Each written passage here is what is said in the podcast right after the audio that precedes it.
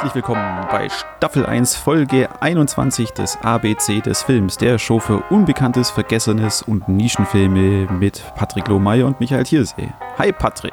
Hi Michael. Hallo, hallo. Ja, X, ein schwerer Buchstabe. Ja, ja, ja. Aber, aber wir machen ihn diesmal.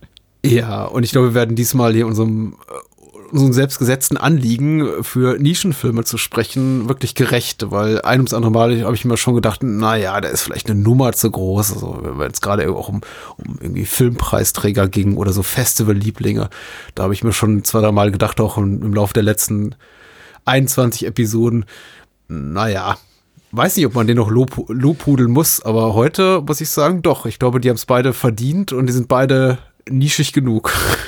Also ich muss auch sagen, meiner ist auch kein guter Film eigentlich. Ja.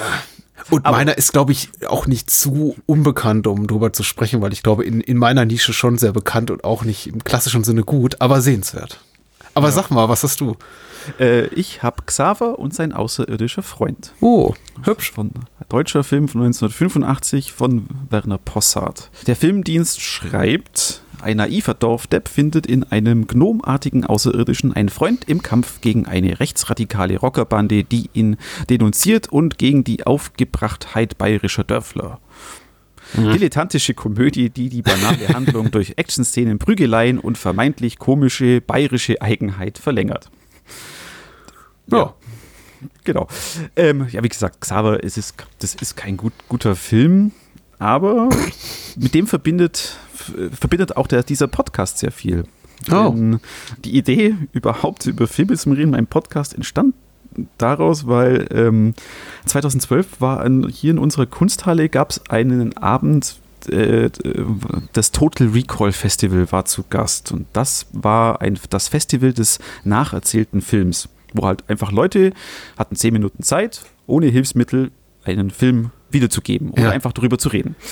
Und ähm, ich habe mir halt gedacht, ja, mh, hm, da wird sicher wieder die üblichen Verdächtigen kommen, Star Wars, was weiß ich. Äh, machst du was, was auch äh, hier aus der Gegend ist, weil Xaver, der wurde hier gedreht, so zwischen Mindelheim und Augsburg, Schwabmünchen, diese Gegend. Und ähm, der Film hat einfach hat Kult einen gewissen Kultfaktor hier. Ähm, der wurde auch jahrelang, gab es immer äh, jedes Jahr ein Screening da dazu, wo dann auch sogar ähm, Werner Possart, als er noch am Leben war, und äh, ein paar Schauspieler immer anwesend waren und war wohl immer eine rechte Gaudi, weil die Leute kamen eben verkleidet und konnten den Film natürlich äh, auswendig nacherzählen. Und habe ich mir gedacht, eben da machst du das auch bei diesem Total Recall Festival. Und sieh da, ich, ich habe gewonnen da und oh. daraus entstand dann diese Idee auch, hey komm, hat Spaß gemacht. Über Film wolltest du immer reden und vielleicht wird es ja irgendwann mal was. Und sieh da, Jahre später. Hier ja, sieben Jahre später ging es schon los. Super. ja, nee, aber auch Xaver, mit dem verbinde ich echt viel. Das war auch ähm, damals immer, immer äh, dienstags sind meine Eltern immer kegeln gegangen. Das war ja. immer toll, abends, weil ich war dann allein daheim und konnte dann eben Fernsehen gucken. Und da lief am, der lief, dieser Film lief dann mal im Dienstagskino im ZDF. Hm. In, der, in der Grundschule haben den dann wohl einige auch gesehen, weil am nächsten Tag ist jeder im Pausenhof mit Sprüchen aus dem Film raus. Weil es war, es ist auch witzig. Ich meine, eben die Story ist, wie der Filmdienst schon schreibt. Äh, der Dorfdepp, also Xaver, hm. der ist in der, in der Dorfdisco und äh, ja gut, leider die aktuellen Geschehnisse in Deutschland holen das auch wieder ein und eben eine Gruppe Rechtsradikaler tut eben diese Disco stürmen und eben äh, auch mit der Schrotflinte in die Decke schießen, weil in der Disco sind ja Leute, die nehmen Drogen und Disco ist eh was für Weicheier und deswegen zünden sie die an und wollen es zu dem Xaver in die Schuhe schieben. Der flüchtet dann da eben und äh, im Wald auf der Lichtung äh, sieht er dann eben wie ein UFO mit dem kleinen gnomartigen Außerirdischen dort eben eine Bruchlandung hinlegt. Und der Film ist einfach sehr liebevoll. Schon allein, allein dieser Anfang. Ähm, er, er, beginnt mit, mit einem kleinen Modell dieses Dorfes und äh, wo dann, dann auch eben diese Disco dann als Modell abfackelt, äh, das UFO von dem Außerirdischen, den der Xaver dann einfach Alois nennt. Das ist eine, so eine umgebaut, so eine pink-rosa Isetta, mit, wo sie Flügel dran gebaut haben. Es ist einfach in dem Film ist so viel Herz dabei. Und das macht ihn eigentlich, eigentlich liebenswert, total. Ähm, weil zum Beispiel letztes Jahr habe ich auch einen ähnlichen Film angeguckt, der hieß Landrauschen. Eigentlich dasselbe, wurde auch hier in der Gegend gedreht und wurde dann ge, äh, gehypt, also uh, toll. Und äh, der war einfach zu, zu steril. Und hier bei Xaver, da ist einfach so viel ja, Liebe auch mit drin. Und so, und auf jeden Fall der Xaver und der Alois tun sich eben anfreunden und er, der Xaver tut äh, dem Alien Sprechen beibringen. Und da ist dann eben das, wo, die, wo dieser Film einfach nur äh, highly quotable wird, weil mhm. alles, was der Alois, der Außerirdische, kann, ist Bier, Holadrio, Musi, der Hirsch, Grunz, Grunz, wir Sau. und so weiter. Bier, jawohl. Und er, er, er entdeckt dann eben auch die Liebe zum Bier, der Außerirdische. Und eben eins seiner Charaktereigenschaften ist eben, dass er Bier sehr schnell trinken kann, danach ganz lustig rülpsen kann. Hm. Was natürlich bei der bayerischen Dorfbevölkerung ganz toll ankommt. Und da gibt es dann auch noch eine Verwechslung im Bierzelt, wo dann der Alois dann eben zum Biertrinkwettbewerb antritt und Weltrekord natürlich schafft im Maßtrinken und so weiter und so fort. Hm. Und äh, was ich jetzt aber wieder noch mal beim Anschauen auch gesehen habe, äh, ähm, er hat ja dieses, dieses, diese rechtsradikale Rockerbande und das war schon auch damals, damals so, das ist, äh, das wurde so als Raufburschentum einfach nur so abgetan. Ja, ja, so, ja. Und, und eben, die zünden da halt, die zünden dann ein Haus an mit Leuten drin und das ist halt, ja, der Feuerteufel, es wird da so. Bagatellisiert, ja, ja. Ja, ja und ich meine, diese diese ganzen bayerischen Eigenheiten, das ist alles natürlich ein Klischee jagt das andere. Aber naja gut, aber das sich sich mit den mit dem Wandel irgendwie der der Wahrnehmung diesbezüglich irgendwie anzufreunden, das muss man ja auch gerade, wenn man sich so ein bisschen im Bereich des Nischenfilms bewegt jetzt wie wir. Das ist äh, darauf werde ich auch gleich noch zu sprechen kommen, wenn ich über den Film spreche, den den ich dabei habe. Da, da ging eben auch einiges vor einigen Jahrzehnten wurden da eben Sachen gesagt oder dargestellt, die, die man heute nicht mehr ähnlich porträtieren würde. Zu Recht. Oder Ja, ja, also das äh, und Raufburschentum, das ist ja Raufburschentum. Das ist ja ein tolles Wort. Ja, ja. Ja, das wird leider immer noch so oft. Mhm. Das ist ja nur so. Äh, ja, ja, klar. Er weiß ja nicht, wohin mit seiner Kraft. Ja, ja, ja genau.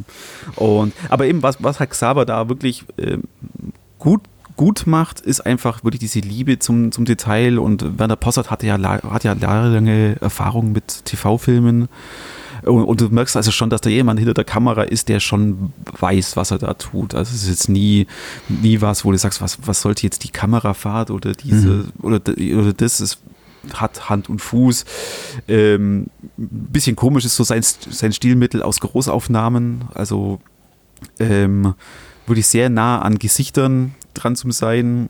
Ein bisschen befremdlich, weil auch, äh, gut, Rupert Seidel, der die Hauptrolle des Xavers spielt, er hat schon sehr markantes Gesicht. Mhm. Und äh, der kleine äh, Alois ist schon auch ja, ein Hingucker.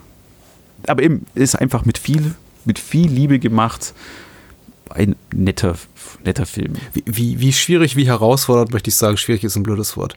Ist das mit der Mundart? Ähm, versteht man die gut oder? Der Film ist kom komplett in Mundart, oder? Nee, nee, schon ganz normal. Okay. okay. Also, äh, also ich musste ja nicht mit Untertiteln gucken, auch nicht als jemand, der jetzt äh, ähm, Nein, nein, absolut, Hochdeutsch absolut äh, spricht. Okay. Absolut nicht. Ich meine, wer da, wer auf Meister Ed und sein Pumuckl gesehen hat, der versteht auch Xaver. Das ist ah, ich bin einiges gewohnt, aber es gibt ja durchaus Menschen, die jetzt irgendwie sagen wir mal nördlich des Weißwurst-Äquators leben, die sagen, nee, also alles, was äh, wenn das Erz zu hart gerollt wird und das geht nicht. Äh, nein, nein, also es ist alles alles mit äh, Stereotypen verbunden. Okay. Also in, in der, im Wirtshaus, da wird scharfkopft und hm. äh, zwar schon mit, mit Mundart, aber leicht verständlich. Ja. Bayerisch. Gibt es eine Lieblingsszene? Ach, ja, mei, viele, viele. Mhm. Also eigentlich alle, alle mit diesem, mit dem Außerirdischen, das einfach knuffig. und so. Und einfach diese Liebe zum, zum, zum Detail. Ähm, ja. Aus, aus, alles mit dem Außerirdischen. Alles mit dem Außerirdischen. Na gut. Mit dem Alois. Ja, das ist jetzt ein bisschen rausgemogelt, aber gut. Ich verzeih es dir. Na, ich, ich, ich versuche gerade auch eine aber so, so richtig, es, es gibt keine Standout-Szene. Hm, hm. Genau. Ähm, ja, X, was hast denn dann du mit dabei? Ja, äh, ich, ich überlegte gerade, ob ich noch was frage und dich noch ein bisschen ärgere, aber vielleicht jetzt noch nicht. dann lass uns über Xtro reden. Hey, Xtro. Ist, äh, hm? Also der sagt gerade noch mit, mit so Lieblingsszene, es ist ja der, der Schluss, wenn das Raum, das, die Isetta da so wegfliegt, ist halt auch und Isetta kommt auch noch drin vor. Dann, dann ja, ist ja, der aber hier, dann, dann wandert der gerade ganz nach oben auf meiner To-Do-Liste. Ja, ja, das Raumschiff ist Isetta, die da mit viel Rauch und Feuer eben einfach nett, da fliegt sie halt, du merkst halt, dass sie an dem Kran hängt und dann hochgehoben wird und dann endet es äh, und dann äh, kommt wieder dieses Modell, das schon am Anfang vom Film da war, wieder rein und dann fliegt hm. es da so weg und mit, ist ganz nett. Ist hm. nette Szene. Okay. Jetzt da? Xtro. Ja, Xtro oder Extro im Original. Also man, man variiert ein bisschen mit der Schreibweise. Im, äh, äh, mal mit Bindestrich, mal ohne, aber man kann auf jeden Fall, worauf wir uns einigen können, ist der deutsche Titel, der heißt nämlich äh, Xtro. Nicht alle Außerirdischen sind freundlich aus dem Jahr 1982. Und wenn man so an Außerirdische denkt, das ist ja schön, dass wir jetzt auch einen inhaltlichen Brückenschlag haben diesmal. Und wenn man Außerirdische denkt und an das Jahr 1982, dann könnte man auf so Assoziationen kommen. Ja, E.T., genau. Nicht mhm. alle Außerirdischen sind freundlich. Außerirdische waren auf jeden Fall ein sehr lukratives Geschäft zu der Zeit. Und äh, auf das zahlt eben auch äh, Harry Bromley Davenports äh, Film ein. Auch das ist ein Regisseur, zu dem sage ich gleich noch ein, zwei Worte, aber der einem nichts sagen muss. Das ist nämlich so der eine, glaube ich, große Hit, den er hatte. Ähm, erstmal lese ich vor, was der Filmdienst hier schreibt. Ein Mann von Außerirdischen entführt, kehrt als gefährliches Monster auf die Erde zurück. Handwerklich weitgehend gediegener Horrorfilm, der bekannte Handlungsmuster des Genres ausbeutet. Fragwürdig durch eine vordergründige und frauenfeindliche Behandlung sexueller Motive. Aha. Okay, da ist schon wieder dieses nicht mehr ganz zeitgemäße Element. Jetzt kann man natürlich sagen, vollkommen zu Recht, das war auch damals schon nicht zeitgemäß ich habe mich überrascht, ehrlich gesagt, dass hier bei diesem Film zu äh, lesen und nicht bei vielen Filmen, die, äh, bei denen die ich auch öfter hier mal beim Filmdienst nachgucke, die ich als sehr, sehr viel misogyner empfinde. Es gibt tatsächlich eine Szene, die ist sehr harsh und ähm, das ist auch, glaube ich, das, was ich benennen würde bei Lieblingsszene. Aber ich überlege mir nochmal, vielleicht fällt mir mal was anderes ein bis zum Ende. Äh, nämlich eine Geburtsszene, in der eine Frau einen erwachsenen Mann zur Welt bringt. Aber nicht, sagen wir mal, auf sehr realistisch anmutende Art und Weise. Er kommt schon aus ihrem Bauch, aber sagen wir mal nicht auf dem Wege, auf dem natürlichen Wege, sondern eben weiter oben raus. Aber man sieht eben diese Frau diese, diese, diesen Frauendummy mit diesem riesigen Körper und die, ja, äh, gebiert ihn eben. Vorher wird sie eben auch noch entsprechend befruchtet von einer außerirdischen Kreatur, aber eben auch nicht auf die konventionelle Art und Weise, also untenrum penetriert, sondern eben durch, ähm, also oral. Das ist also es geht schon eine sehr sleasige Ecke, möchte ich sagen. Der Film ist, ich glaube, mittlerweile sogar ab 16 in Deutschland. Also es hat sich auf jeden Fall einiges getan. Das war früher so ein Film, den konntest du eigentlich nur in der, in der schmutzigsten und schmuddeligsten und dunkelsten Ecke der Videothek finden. Und ähm, mittlerweile erscheint sowas dann irgendwie im Steelbook oder Mediabook bei irgendwelchen Sammler-Labels. Ja, genau. Und äh, ist auch mittlerweile. Hm? Ja, also das, das, das Cover weiß, weiß ich ganz genau aus der Videothek. Das war ganz prominent immer. Ja, das ist auch schön. Platziert. Das ist Aber ab 16, du hast recht, ist ab 16. Ja, es wird mittlerweile sehr. Also ich habe dieses Gespräch relativ häufig in letzter Zeit, dass ich mich frage, so was, was, wie, was? Ja. Äh, de, de, demnächst spreche ich hier mit, mit äh, Oliver Nöding äh, mit, über, über das Grauen aus der Tiefe. Wer den mal gesehen hat, hat uh, Humanoids from the Deep, diese Roger Corman-Produktion, mhm. der wird sich auch uh, dreimal an die Stirn fassen bei der Altersfreigabe. Aber gut. Ach, das, das, das, ist der mit der, mit der Riesenlarve, die die Frau vergewaltigt. Ja, ja, Oder? mit den Amphibienmonster, die ständig ja. die vergewaltigend und, und, und uh, Menschen zerteilen Teilen durch die Gegend laufen. Also, ja. Äh, wo war Extro. ich? Xtro. ist eine britische Pro Produktion. Also die, die, die Sache ist die, der Film hat eben schon einige Alleinstellungsmerkmale. Erstmal ist er einer der wenigen Alien-Filme neben das Ding aus einer anderen Welt, äh, der wirklich gesagt hat, in einem totalen, hey, Außerirdischen sind unsere Freunde, Buben, zu sagen, nee, wir machen jetzt mal das genaue Gegenteil. Jetzt muss man sagen, bei das Ding aus einer anderen Welt, der kam eben fast zeitgleich raus mit E.T., der wusste davon nichts, dass eben dieser Trend bevorstünde. Und äh, für Extro jetzt zu sagen, wir machen jetzt mal was authentisch Fieses, Gemeines, ist schon ungewöhnlich. Es ist eine britische Produktion, auch die einfach für diese Art von, sagen wir mal, Science Science-Fiction-Horror nicht unbedingt bekannt sind. Auch da könnte man gegen argumentieren mit, aber Ridley Scott war doch Brit und er hat Alien gemacht. Ja, aber das waren eben auch alles keine britischen Filme in dem Sinne. Überhaupt einfach eine schlechte Zeit, auch wirtschaftlich für die britische Filmindustrie, wo eben auch äh, Filmemacher wie Davenport dann eben die Chance hatten, da aufzuerstehen. Also auch im, im Zuge des boomenden Videomarktes. Wir haben letzte, äh, vorletzte Woche über Videonasties gesprochen. Extra mhm. war auch mal von der Beschlagnahmung, also in Großbritannien bedroht, kam dann aber nicht auf die böse Liste, sondern auf, nur auf die fast böse Liste. Ähm, auf irgendwie äh, Liste Sektion 3 oder so hieß es dann. Ja, genau, äh, genau. Äh, aber er war keiner von den ganz bösen Filmen. Dafür ist er da doch noch zu harmlos. Ja, es gibt so eine Quasi-Vergewaltigung, es gibt jede Menge explizite Gewaltszenen, aber er ist dabei eben einfach zu blödsinnig charmant und irgendwie auch albern, um wirklich bedrohlich zu sein. Er ist betont humorvoll, er ist sehr kompetent, muss man sagen, gemacht. Er ist in keinster Weise irgendwie bedrückend. Du sitzt niemals davor und denkst dir so, oh, furchtbar, das ist, äh, der, der, der Rest des Abends ist gelaufen, das hat mir komplett die Stimmung versaut.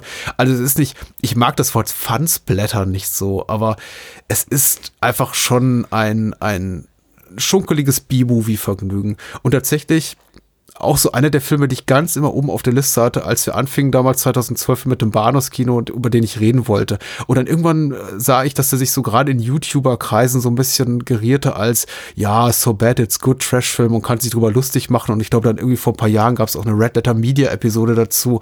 Und ich dachte, okay, irgendwie ist der Film jetzt auch durch. Wir haben ihn dann doch nochmal besprochen. Und ich finde eigentlich, er, er ist mehr als einfach nur dieses Bruhaha-Trash-Film-Dings. Er ist ein authentisch gut gemachter äh, Science-Fiction-Horror mit komödiantischen Elementen. Kompetent besetzt durchaus. Also die bekannteste wahrscheinlich in der Darstellerinnenliste ist Mariam Dabo, die eben auch äh, hier bei Bond Girl war, neben Timothy Dalton bei oh, äh, Hauch des Todes, glaube ich, The Living Daylights. Und äh, eine frühe New Line Cinema Co-Produktion, also in den USA verliehen von äh, dem, dem Haus, äh, das, das äh, auf, auf den Schultern von Freddy gebaut wurde, dann ein Jahr später von äh, Bob Shea. Mhm. Und äh, einfach auch, auch so in seiner Absurdität so einmalig, also hat auch so betont verrückte Tonspur mit komischen Soundeffekten, einem sehr abstrusen Score, Szenen, die auch teilweise so sehr, sehr abrupt enden und auch ins fast groteske, fast surreale so, so überdriften mit ganz harten Schnitten. Das macht schon durchaus Spaß. Also du merkst, dass auch eine große Kunstfertigkeit hinter und die hat schon System. Also es ist nicht einfach so, dass da ein inkompetenter Filmemacher sitzt, der nicht weiß, wie man Szenen aneinander schneidet, sondern Davenport sagt eben auch ganz bewusst, okay, das erzähle ich jetzt nicht aus, sondern lass es einfach offen.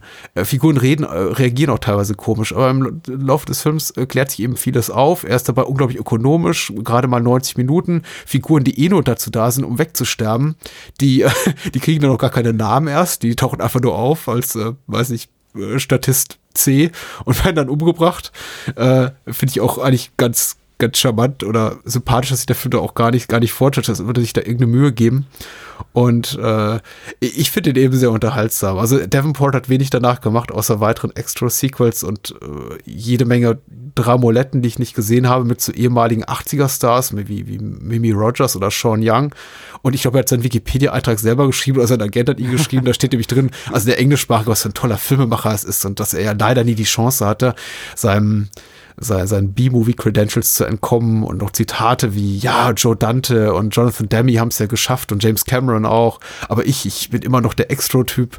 Und ja, er ist der Extro-Typ, aber ich finde verdammt nochmal, er sollte stolz drauf sein, weil es ein wirklich guter Film, er hat wirklich authentische, auch gruselige Szenen, ein, ein Moment, der könnte fast aus, ähm, äh, wenn die goldenen Trauer tragen, also Don't Look Now, den Nicholas Rogue-Film gefallen sein. Er ist ein guter Film sehr gewalttätig, aber dabei irgendwie nie, nie so düster oder uncharmant, dass es einen, einen bedrückt. Und ich muss sagen, die, ja, ich möchte ehrlich gesagt, ich möchte einfach sagen, das ist Quatsch, was da beim Filmdienst steht. Das ist angesichts dessen, was man in vielen, vielen anderen Filmen dieser, dieser Gangart sieht, gerade so im Horrorbereich, wirklich harmlos. Und dadurch, dass es nicht im geringsten Ekel äh, erzeugen soll, ist es, ist es durchaus vertretbar. Und das Alien ist wirklich toll. Also die haben da, glaube ich, für einige Momente, also meistens ein Model benutzt, aber auch, glaube ich, für einige Momente so ein, wie heißt das auf Deutsch, ein Contortionist, so, so ein Schlangenmensch, genau. Ah, hm. und das ist schon denen in so ein Kostüm gesteckt und das sieht schon sehr cool aus. Also cooles Alien. Und viel mehr als einfach nur so ein blöder Trash-Film. Ähm, kennst du diese Feast-Filme? Äh, von Feast hatte ich gehört. Ich habe allerdings keinen, ich habe mir die Prämisse durchgelesen und dachte, ich habe kein Interesse, den Film zu sehen. Ja, weil es klingt, klingt so ähnlich, weil auch. Äh, ja. ja, es ist, äh, ja. Und hat ja auch drei Sequels, oder zwei, äh, also zwei Sequels. dann Ja. daraus.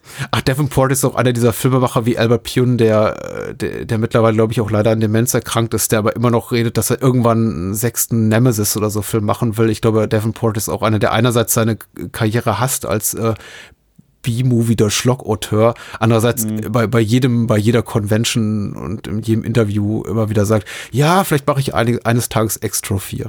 Also, okay. Mal gucken. Er ist noch relativ jung, also er könnte es auch durchaus so machen. Ich glaube, er ist Jahrgang 50 oder 51, also er ist noch nicht so alt. Gibt es auch ganz andere, also noch ist Zeit. Cool. Also ja, ähm, Lieblingsszene, du hast ja schon gesagt.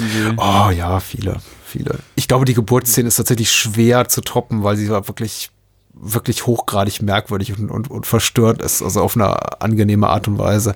Aber es gibt auch lustige Szenen. Ich sag nur, also falls jemand, ich äh, zitiere nochmal Joe, Joe Dante herbei, falls jemand mal äh, Small Soldiers gesehen hat von Joe Dante und sich gewünscht hat, dass die Figuren noch ein bisschen mehr abgehen könnten und fiesere Dinge noch machen könnten, der ist auf jeden Fall bei Extra sehr gut aufgehoben. Also da gibt es einige sehr fantasievolle Momente. Äh, Sehr grotesk auch, aber äh, wie gesagt, nur für Erwachsene. Ab 16er muss man schon Augen zudrücken, aber so sei es. Ich find's gut. So wie gesagt, es, ja. man kann dich nie, nie früh genug versauen lassen. Und ich habe ja gerade gesehen, man hat, man hat die Wahl aus fast zehn verschiedenen Mediabooks. Ja, ja, ja. Man hat auch irgendwann mal die Wahl aus drei verschiedenen Enden, mal mehr, mal weniger bedrückend. Aber mittlerweile hat man sich, glaube ich, auf ein Ende geeinig, ge, geeinigt, was sehr, sehr schön ist eigentlich. Ja. Was, was drei verschiedene Enden? Hm. Ach, das ist ja krass. Äh, War mal so. Ich glaube, in den USA hatte der so, ein- so ein Happy Ending, in Großbritannien ein äh, Downer-Ende und am Ende hat man sich, glaube ich, jetzt so für den internationalen Verleih, das ist auch auf diesen neuen Veröffentlichungen drauf, für so ein Hybrid äh, daraus entschieden. Und äh, das ist auch gut. Witzig. Okay, Cool. X abgehakt. Gut. Nur noch zwei Episoden. Ich bin ein bisschen traurig, aber dafür, dafür machen wir da was ganz Tolles, bestimmt. Genau. Okay. Bis zum nächsten Mal. Bye, bye. Ciao.